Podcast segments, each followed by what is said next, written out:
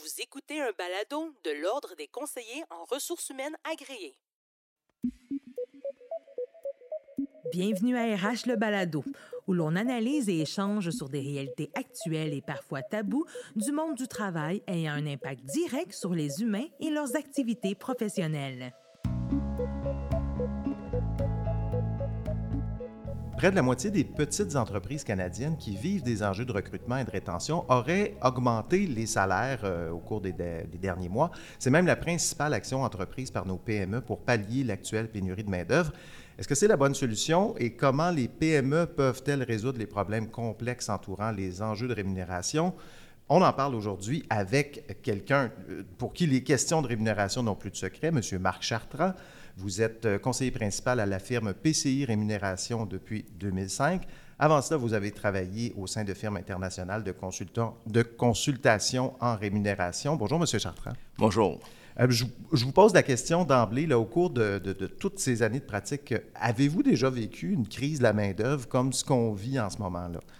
C'est vraiment unique ce qu'on vit parce que c'est unique à plusieurs égards, dans le sens que euh, évidemment, il y a eu les, trois dernières années ou les deux dernières années et demie avec la pandémie, mm. mais même en faisant abstraction de la pandémie, on n'a jamais eu un taux euh, de chômage aussi bas. Écoutez, au Québec, c'est autour de 4,2% Un taux de postes vacants autour de 5 Donc, il y a 5 des postes qui sont vacants.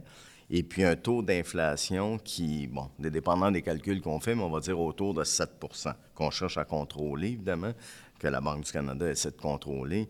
Mais la combinaison de ces trois éléments-là ensemble, on n'a jamais connu ça parce que quand l'inflation a été élevée, par exemple, dans les années 80, bien, le taux de chômage était très élevé, les taux d'intérêt étaient très élevés. Fait que là, on est dans une situation où même s'il y avait un ralentissement économique, même si le taux de chômage augmentait de deux points de pourcentage, pour parler comme les économistes, puis allait à 6% ou à 7% on s'entend qu'il va y avoir encore des organisations qui vont chercher du monde. Fait qu'on est vraiment dans une situation unique. La rémunération est une des réponses, c'est certainement pas la seule réponse. Il faut avoir, je pense, une vision plus large, mais c'est sûr que on le voit, les entreprises qui offraient des salaires très bas ont, eu des enjeux euh, au point où certaines ont fermé. C'est donc ce que je disais en introduction, donc la, moitié ont augmenté les salaires. Là, on se pose la question, est-ce que c'est pas une lame à double tranchant parce qu'on sait augmenter des salaires, c'est une mesure qui est permanente. L'inflation actuellement, la crise actuelle, c'est sans doute temporaire, on l'espère. Est-ce que c'est une bonne idée d'augmenter les salaires? Est-ce que c'est la première chose qu'on devrait faire? Bien, en fait, c'est une, très bonne question. quand vous dites la moitié les ont augmentés, euh, c'est évidemment, on n'a pas fait un, sondage une par une qui les a augmentés et pourquoi exactement, mais on peut penser que celles qui les ont augmentés faisaient face à des défis importants. Hier, je parlais avec un de mes clients qui était une PME, puis il disait, écoutez, on n'était plus capable d'embaucher. Et quand on réussissait à embaucher quelqu'un, une fois sur deux, soit après quelques jours de travail, soit avant qu'il rentre en poste, il nous appelait pour dire ben, j'ai trouvé quelque chose de plus intéressant, poser quelques questions. Et c'est sûr que c'était des employés journaliers, mais les gens disaient je veux travailler ailleurs. Ils sont rendus qu'ils ont augmenté la rémunération. Tu rentres avec très peu de qualifications, ce pas des métiers spécialisés, 28 dollars dollar. Puis elle me dit ils ont encore des difficultés. ça va beaucoup mieux, les ont réglés. Mais fait que si on prend des organisations, j'avais un autre client dans un, qui gère des entrepôts notamment, du monde à 14 pièces et demi de l'heure. Ça n'a aucun bon sens. Le coût de la non-qualité, le taux de roulement élevé. Fait eux ont augmenté. Je pense que ça, c'était probablement la chose à faire parce que faut faire attention. Des fois, il y en a qui ont augmenté la rémunération de 30 mais 14 30 il faut quand même aussi constater que ça amène à 16 pièces et demi, 17 pièces C'est pas, pas 30% de quelqu'un qui fait 130 000 par année. Alors, il faut garder ça à l'esprit. Je pense que ceux qui l'ont fait, sans connaître toutes les réalités de chacune, l'ont fait pour les bonnes raisons, pour se mettre au moins... C'est un peu... Euh, tu sais, les, salaires, on peut le voir un peu comme... Euh, le, coût à payer pour être en affaires. Tu sais, qu'est-ce que j'ai besoin? Tu vous, vous voulez ouvrir un Tim Horton, puis vous dites, ah, ben, je vais payer le salaire minimum, mais probablement que vous allez vous rendre compte que vous allez avoir de la misère à avoir de la main-d'œuvre. Mais c'est-tu 15 de l'heure qui est le bon taux pour partir? Ça va-tu jusqu'à 17? C'est-tu 16? C'est le coût pour être en affaires. Ceux qui l'ont fait, j'imagine, l'ont fait pour ça. Puis ceux qui, par ailleurs, avaient analysé puis constaté que leur rémunération était relativement concurrentielle ou concurrentielle, bien, sont bien mieux de jouer sur d'autres mesures qui peuvent être liées à la rémunération globale, mais pas directement les salaires de base, pour les raisons que vous avez invoquées. Quelles autres mesures? Parce qu'on parle souvent de rémunération globale, c'est un sujet qui revient souvent. J'aimerais ça quand même qu'on définisse le terme. Qu'est-ce que c'est rémunération globale, ce terme-là, de quoi on parle? OK, bien nous, nous là, chez PCI, Rémunération Conseil, on le définit, on a comme on appelle ça nos quatre cadrans. D'accord. Je dirais, euh, puis imaginez une boîte avec euh, une croix dedans, puis il y a quatre boîtes à l'intérieur de cette grande boîte-là. La première, c'est la rémunération directe. Fait que ça, c'est, l'argent. Exactement. L'argent que vous avez dans vos poches, mais c'est pas juste le salaire, ça va être la bonification, tout ce qui est rémunération variable. Ça peut être un partage de profit, puis ça s'applique plus parfois que, euh, des fois, c'est discrétionnaire, mais c'est plus plus présent que ce que les gens pensent.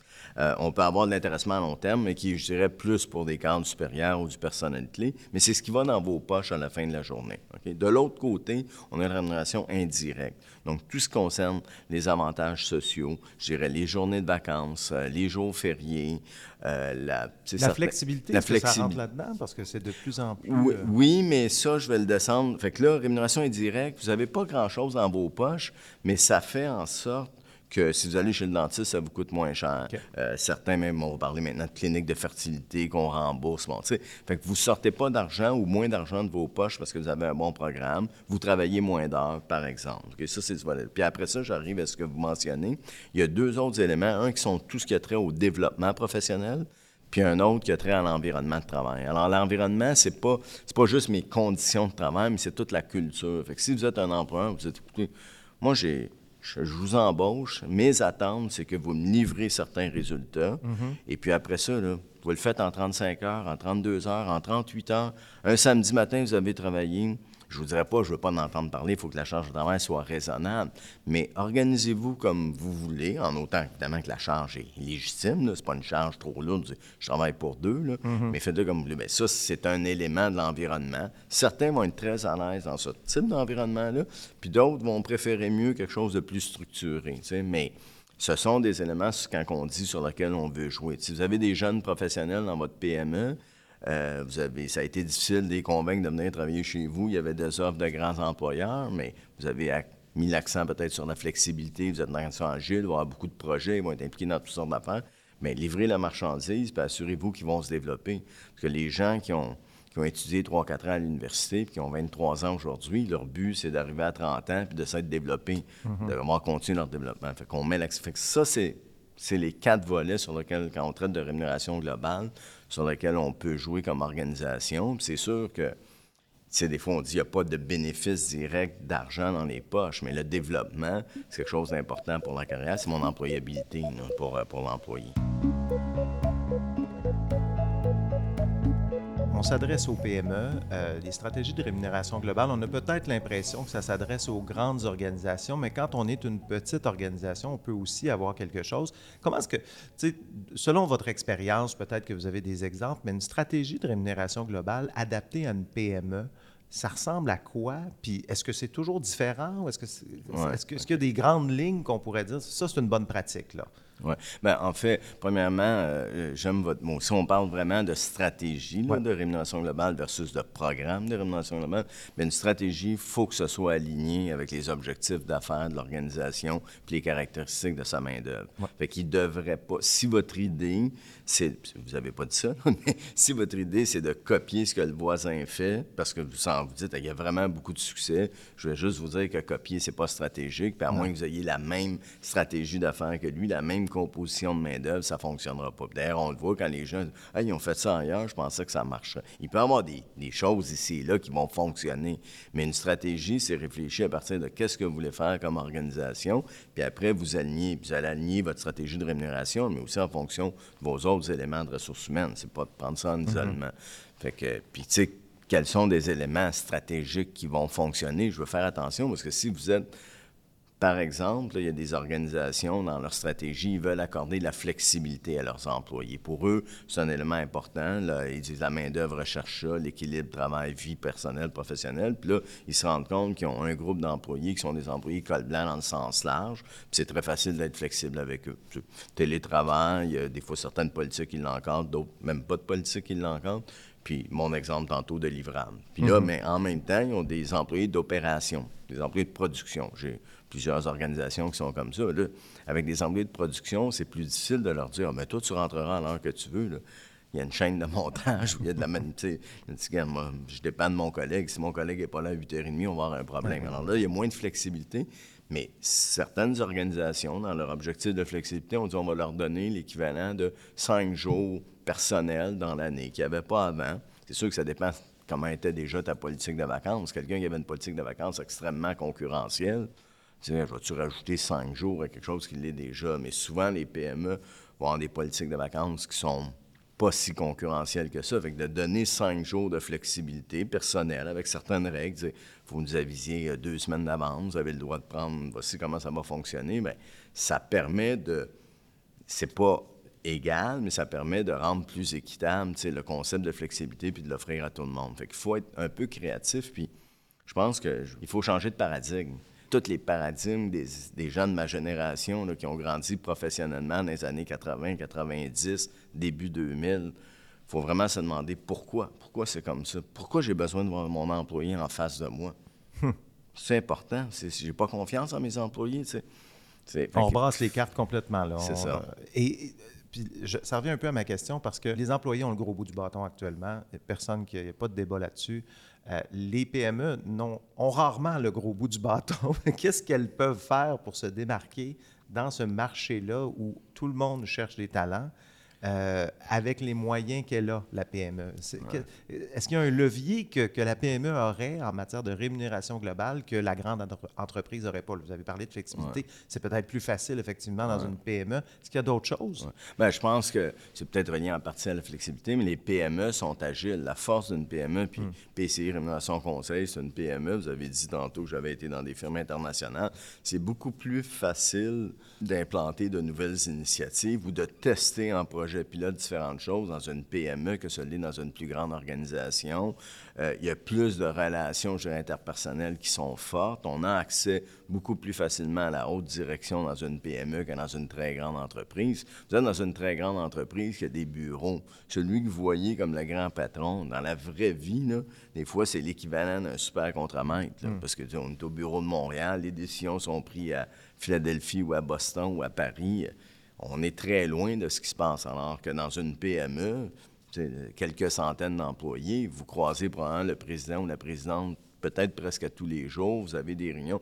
ça, c'est des, je pense que c'est des éléments sur lesquels les PME peuvent jouer. Puis, mieux comprendre sa main-d'œuvre, s'ajuster à sa main-d'œuvre. Quand c'est du personnel clé, on peut développer des programmes particuliers pour eux, qui peut avoir un volet rémunération directe pour être capable de les retenir dans le temps.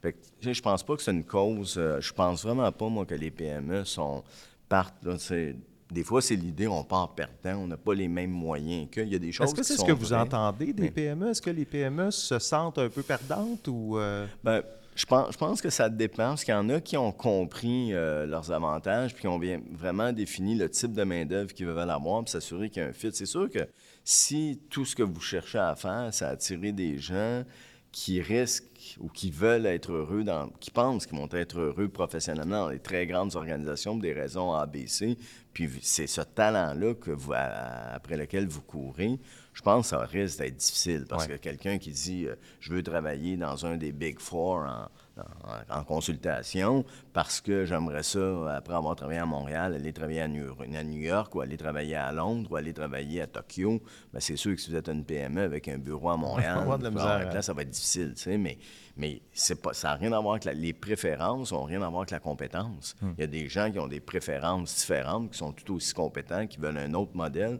Fait que je pense que c'est important de bien définir, c'est quoi la main-d'œuvre que c'est quoi les caractéristiques de la main-d'œuvre que je recherche, puis s'assurer quand on, cherche à les embaucher que c'est des gens qui ont ces préférences-là.